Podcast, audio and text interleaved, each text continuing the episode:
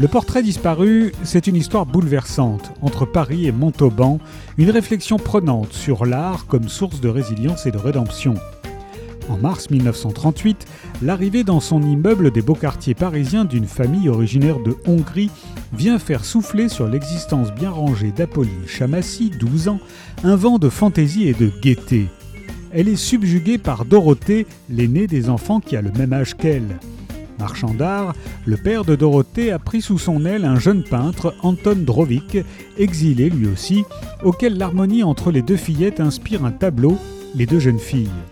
La toile est destinée au père d'Apolline, mais la guerre éclate, dispersant les uns et les autres, et M. Chamassi, qui met les deux adolescentes à l'abri, pense-t-il, dans sa famille à Montauban, n'a pas le temps d'en prendre possession.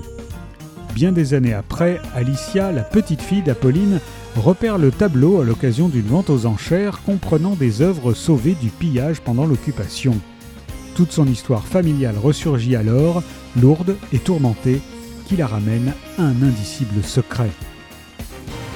Le portrait disparu de Guillemette Delaborie est paru chez Calman Lévy.